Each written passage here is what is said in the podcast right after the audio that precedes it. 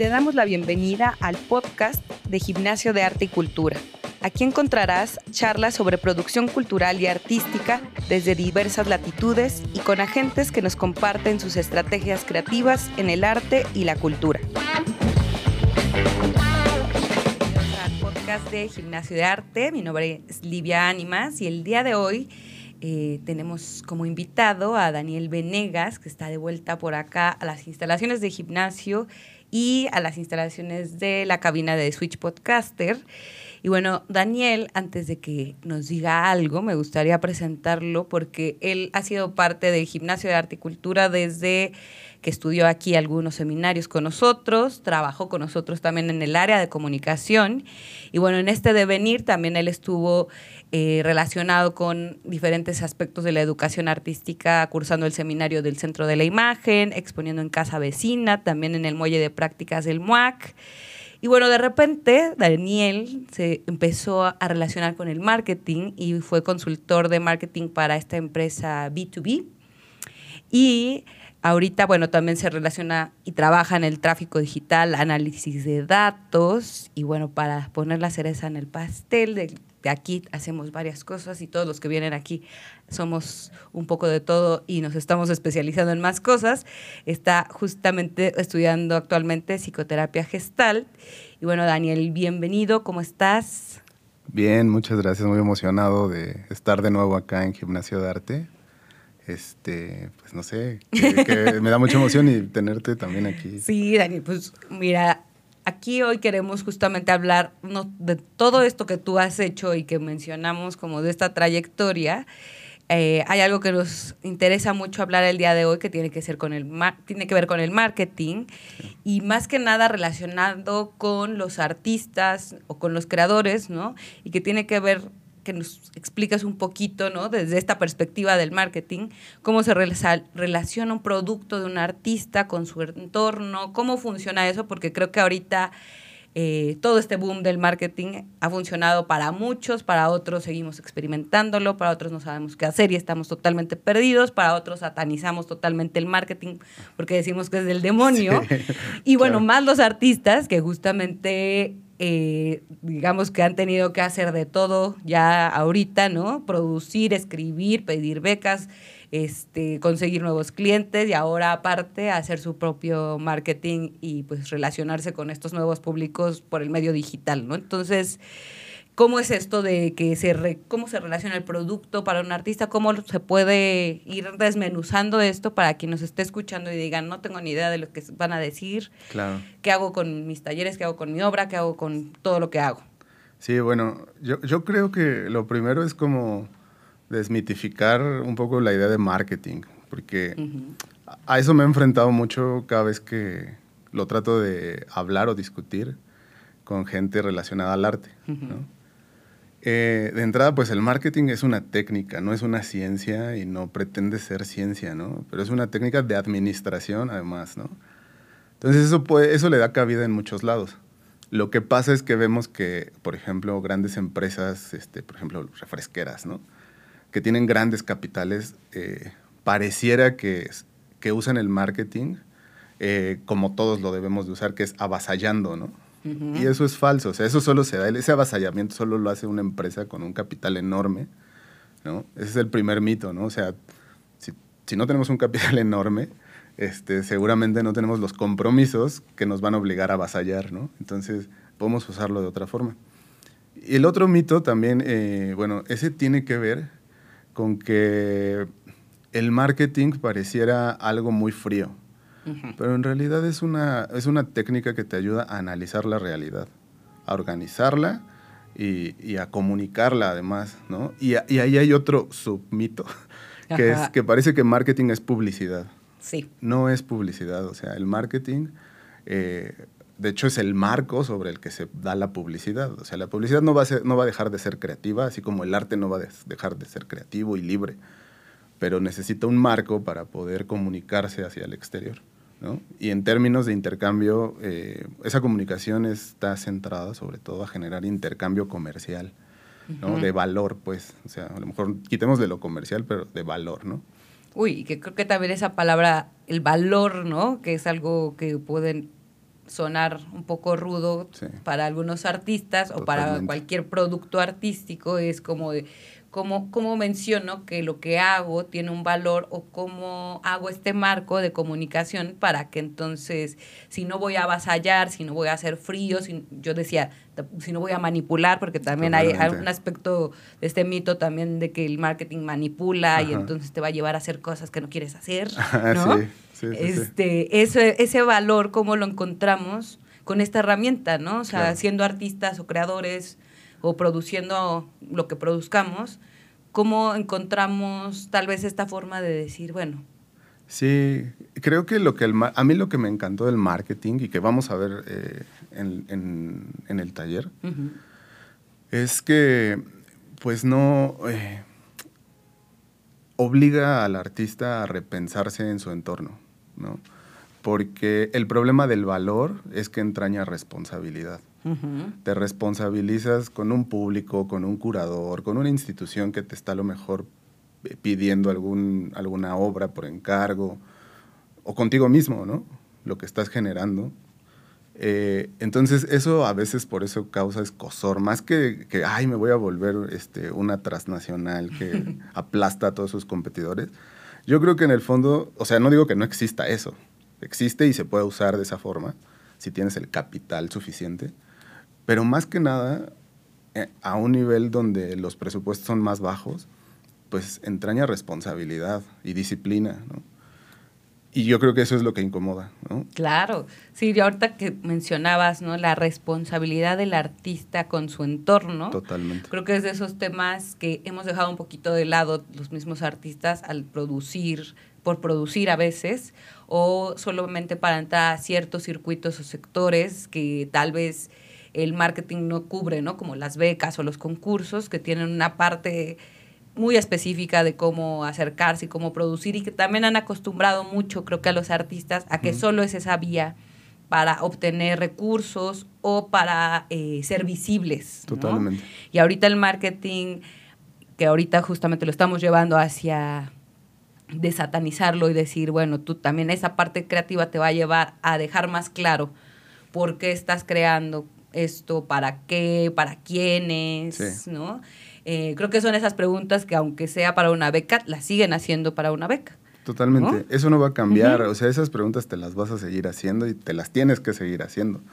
Eh, pero creo que lo que sí cambia y en lo, lo que pone eh, como el dedo en la llaga es en un término incluso del arte, viene del arte, ¿no? Que es la autonomía, la autonomía del artista, ¿no? Entonces el marketing, desde una mirada marketera, pone en cuestión el artista, la autonomía del artista, que es esto que se refiere a esta idea romántica, ¿no? Del artista apartado de la sociedad, ¿no?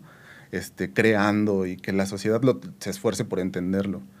Pues no, ¿no? O sea, si nos ponemos a, analizarlo eh, objetivamente, incluso subjetivamente, ¿no? Como digamos fenomenológicamente, ¿no? Si analizamos el fenómeno del, arte, de la, de la producción de arte, hay argumentos suficientes para decir que la pieza no la termina el artista, la termina el público. Claro. ¿no? Y eso obligaría a las instituciones en donde se presenta la pieza a definir qué es para ellos la experiencia artística.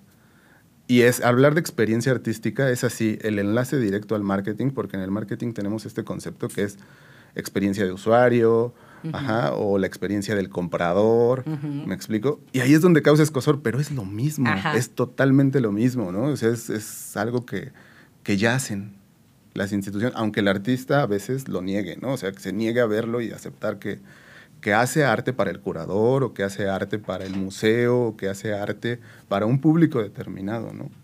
Y puede ser que haya gente que no lo haga y que le funcione y que se lo deje a la suerte. Y está bien, ¿no? Pero a mí me parece que vivimos en un mundo que nos puede dar herramientas para eh, desarrollarnos con más facilidad y una de ellas es el marketing. Sí, creo que en esta, esta parte creativa, ¿no? Yo también les menciono siempre si quieres solicitar un recurso, si quieres exponer en cualquier lugar, si quieres irte de viaje por el mundo haciendo fotos o lo que sea, Finalmente lo que ha pasado en esas postulaciones es que también tú te tienes que vender, ¿no? Totalmente. Y, y aquí también es elegir por parte de este creador entrar a estos mecanismos, ¿no? O sea, también aquí podemos no estar hablando de que todo el proceso creativo va a tener que pasar por un proceso de marketing, pero para los que sí les interese tal vez ampliar un poco más esas herramientas y no solo tal vez estar apegados a una sola fuente de, de ingresos, a un circuito, a un solo mecanismo, el marketing, ahora que hemos estado justamente hablando un poco de cosas relacionadas con gimnasio y demás, me ha, me ha parecido, ¿no? Un poco menos satánico, menos feo, menos inhumano. Y que entonces eh, lo que nos hace es esto, tener una herramienta nueva para seguir aclarando hacia dónde va y también cómo va cambiando la evolución de la producción de un artista. ¿no? O sea, que puede empezar tal vez dando clases y después tal vez crea una obra a partir de eso, ¿no? Entonces, ¿cómo va a cambiar el lenguaje y, los lugares a donde presentarlo, ¿no? Sí, totalmente. Es que eh, pareciera que, que el marketing es sumamente cuantitativo. Y no, o sea, el marketing sí es, es en, su esencia, digamos, en su ah, eh, estructura, sí te obliga a generar eh, indicadores ¿no? de, de, performance, de este, desempeño. de actividad y desempeño. Ajá. Entonces, eh, pero esos, esos indicadores son neutros hasta que tú los interpretas. Ah, Ahí entras tú, ¿no? Ahí entra lo fenomenológico, ¿no? Así, o sea, eh, la gestalt, que es también la otra parte que estudio, es análisis fenomenológico, ¿no? O sea, es cómo yo me relaciono con este entorno, que en este momento de análisis pues son estos números. O sea, cómo yo los voy a interpretar. Y ahí es donde entra totalmente la parte humana, ¿no? Así, o sea, no, el marketing es neutro y los datos ahí están, pero tú hacia dónde los vas a llevar, ¿no? Y además creo que es, ahorita que hablábamos así como de, eh, para unos les puede servir, para otros no, yo creo que el marketing sí te da una ventaja, ¿no? Es una ventaja porque ¿cuántas veces en la chamba, por ejemplo, ¿no? Tú presentas un proyecto a tu jefe o alguien que está por arriba de ti jerárquicamente eh, y te lo rechaza, ¿no? Y esto muchas veces se debe a que no lo comunicas en los términos en los que a esa persona a la que se lo tienes que comunicar le interesan. Y el marketing te da todas las herramientas para poner los, eh, los datos que a él le van a decir, a esa persona le van a decir, claro, tengo que apostar por este proyecto porque me va a facilitar la vida, me va a hacer quedar bien arriba, o, eh, o va, o si está comprometido realmente con su, con su posición, pues va a beneficiar a mis clientes, mis usuarios, lo que sea. Claro. Pero muchos de esos proyectos no te los, no te los están aceptando porque no los estás comunicando adecuadamente. No sabes cómo sacar el dato y ahí creo que viene este devenir que también hemos estado hablando en otros capítulos de este podcast, que es como justo esta evolución también de esa comunicación y el lenguaje que han tenido que aprender los artistas a veces de una manera, pues, ahí en el ruedo. Eh, pocos que se hayan especializado justamente en estos temas porque también han sido como vistos mal o en una megaproducción que a veces no necesariamente es eso y que hay un punto intermedio ahorita que es, eh, y que lo notamos mucho en la gente que viene a gimnasio de arte o en las personas que yo asesoro, que es ese punto de tener una claridad, ¿no? De escribir, ¿no? Que el marketing también implica eso, ¿no? Tener un lenguaje claro en la escritura y eso también eh, se los recomiendo mucho porque lo que va a hacer es ejercitar mucho más esa parte de escritura sencilla, simplificada y que te lleve al punto exacto que quieres llevarlo sin divagar, ¿no? Exacto. Eh, también, ¿no? Si tienes una entrevista, si tienes cualquier cosa que está alrededor, no es que realmente el marketing tenga que ser que vayas a poner un anuncio en redes sociales o en Instagram donde vas a vender tu obra, ¿no? Sino que también es venderte a uno a uno o a la comunidad donde estás. Sí, claro. Sí, y, además yo creo que es una herramienta más poderosa porque por todo esto que dices, y creo que también esta es una de las cosas por las que hay mucha resistencia, porque cuando tú sabes utilizar el marketing, realmente puedes llegar a ser eh, visto como una especie de peligro o de desestabilización ¿no? en el terreno del arte. Claro. Porque el marketing te enseña a recoger mucha información y si la sabes usar, pues puedes eh, poner tu punto de vista con mayor ventaja sobre el de otros. Claro. ¿no? Y con argumentos y con datos, ¿no? Entonces, eso te vuelve así, con un, te da un poder, ¿no? Claro. Y la otra es sobre lo que decías, ¿no? Yo creo que el marketing y otras disciplinas han sido, como tú dices, los creadores se han nutrido de eso, de lo que pueden, porque también es una disciplina elitista. O sea, en México la puedes estudiar solo en escuelas particulares. Y cuesta, y es caro, ¿no? Eh, y entonces, pues no se ha socializado a niveles, o sea, yo me acuerdo que en la facultad llevaba algo que se llamaba comunicación y publicidad y me daban principios de marketing. Ajá. Pero, no de hace siglos. No, claro que no. O sea, Sin nada que ver, Con, la, con, lo que ahorita necesitamos comunicar y las formas. Y he visto muchos diplomados de, de marketing que son creados exclusivamente por gestores, por ejemplo, y se centran demasiado en la comunicación. Oye, no hables mal de nosotros. Sí, no, bueno. no, es cierto. En la gestión yo sí, que son geniales, ¿no? Pero, pero el marketing eh, no es comunicación, o sea, no, no es este cómo posteo, ¿no? Es otra cosa, o sea, es cómo le saco, es, en términos eh, más concretos es cómo aumento el rendimiento. Y para saber cómo aumentar el rendimiento, primero tengo que definir qué es para mí, en mi área, en mi, en mi, en mi trabajo, el rendimiento, ¿no? Claro. Y eso a veces da miedo porque se vuelve muy de producción, de, ah, este, es un, no soy una fábrica, ¿no? Digo, pues Ah, pues ya lo hacen, ¿no? O sea, todos estamos fijándonos en que queremos ganar más y cosas por el estilo, ¿no? Entonces, yo más bien... Bueno, y también hay esa elección, ¿no? De qué haces con la herramienta, ¿no? O sea, igual yo sé que muchos artistas no hacen esta producción masiva, aunque conozco ya muchos más que están produciendo ultra constantemente. Claro. Y los que no lo están haciendo, también para ellos funciona. O sea, también no es que el marketing te va a hacer que te vuelvas la máquina productora de obras de arte todo el tiempo o el megaproductor de producciones artísticas, ¿no? Sino que más bien también aterriza esos tiempos de producción y cómo se va a ir moviendo pues ese mecanismo hasta, como dices, ¿no? Hasta cómo va a incidir en ese entorno. Porque si están, si nos están escuchando y siguen por acá, es que en realidad están interesados en que su obra, que su quehacer artístico sí se comunique y salga de su habitación, de su computadora, de su mente. Y tocas un, punto que es clave, ¿no? O sea, esta herramienta te puede ayudar a saber si lo puedes hacer solo. Y eso cambia todo. O sea, cuando tú vas desde una perspectiva mercadológica a llenar tu solicitud para este, coinversiones, ¿no?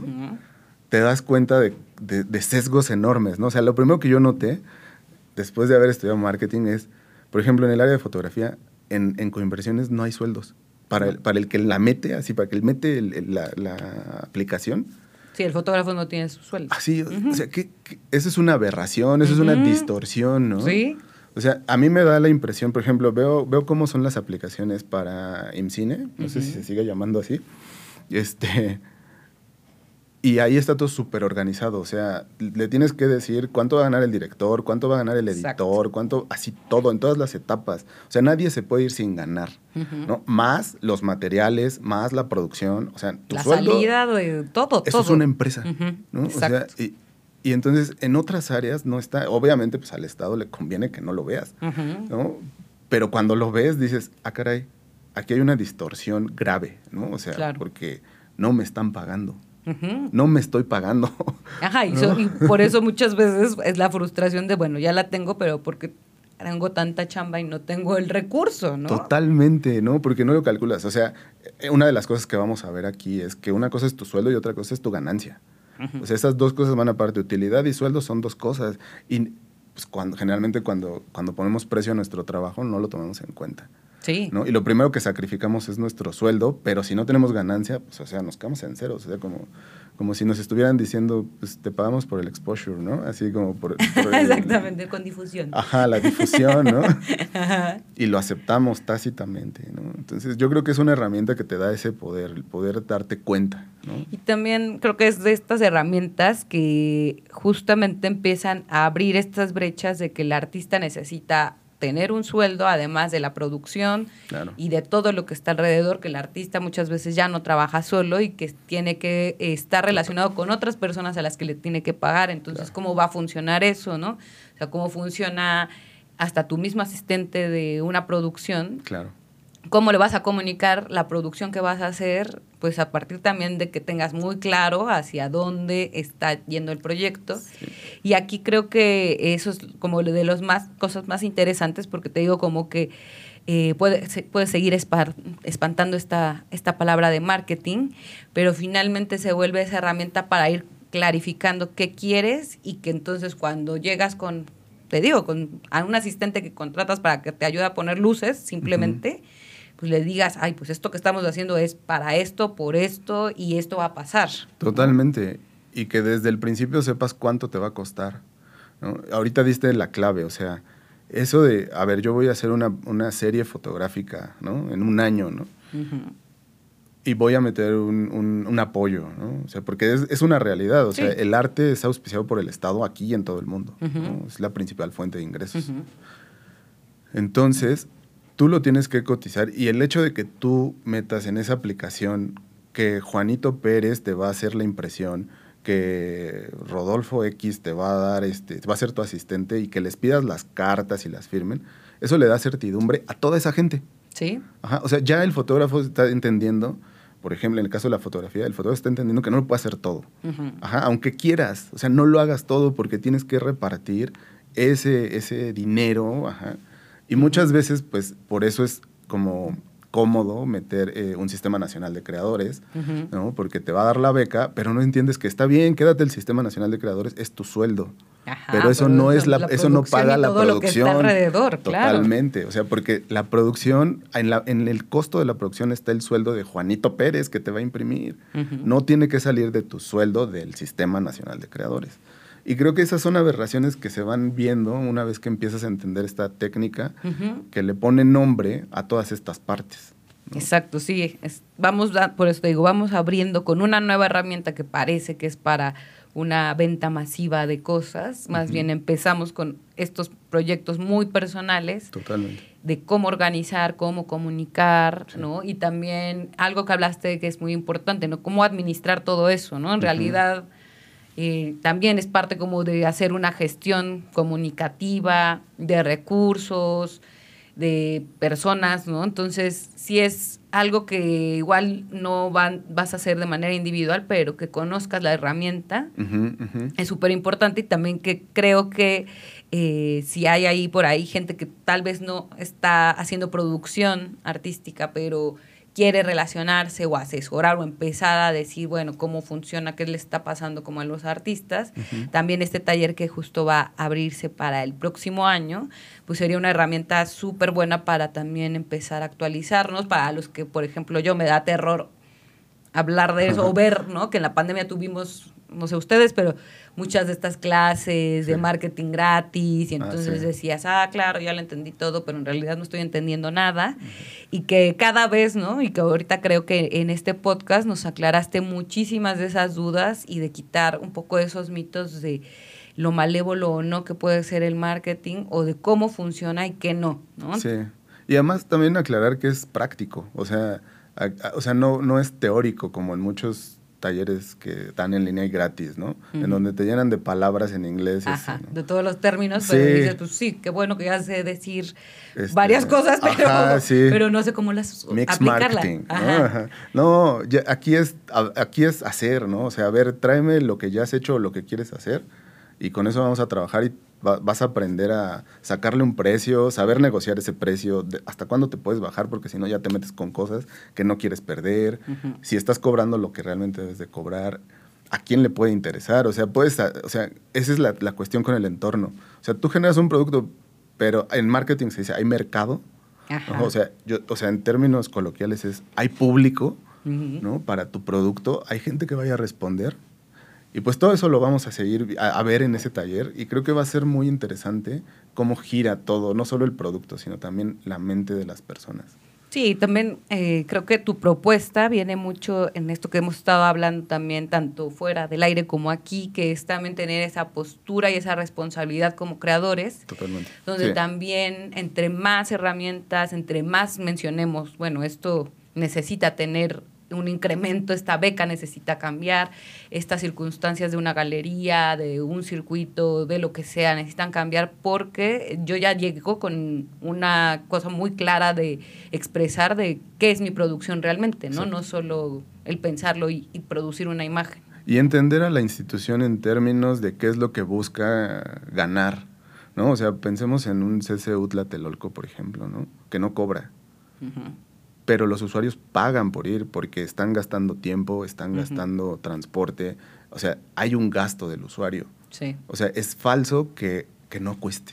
Sí, sí, sí. O sea, esa, esa, chica, esa señora que está llevando a su hijo a conocer la memoria del 68, esa señora está invirtiendo tiempo y su dinero y su tiempo cuesta. ¿No? Y si la institución no lo entiende, pues no va a tomar en cuenta eso para generar mejores productos. Exacto. ¿Me explico? ¿No? Y justo estar relacionándonos con el entorno y que, este, y que sí podamos seguir teniendo estas experiencias artísticas, sensoriales y demás. Y bueno, Daniel, pues creo que por aquí se me surgió luego hacer otro podcast con este tema justamente de lo gratis eh, de la ah, cultura y el arte. Eh, que podríamos hacerlo justo para el año que entra. Eh, pero agradecerte mucho haber estado por acá con nosotros en el podcast de Gimnasio de Arte, en la cabina de Switch Podcaster. Y bueno, no sé si nos quieras mencionar alguna red social o cómo te pueden seguir por ahí la gente que nos está escuchando. Sí, pues eh, Daniel.venegas en LinkedIn, me pueden seguir, ahí estoy. Eh, y bueno, mis otras redes son privadas, pero por ahí estoy activo con estos temas. Perfecto, Daniel. Pues muchísimas gracias y bueno, ya nos veremos el año que entra con tu taller y pronto eh, estarán por ahí conociendo la nueva programación del 2024 de Gimnasio de Arte y Cultura. Agradecerle de nuevo a la producción de Switch Podcaster y bueno, nos escuchamos. Síguenos en Facebook e Instagram como Gimnasio de Arte, en nuestra página web gimnasiodearte.com y en WhatsApp 5207-9404.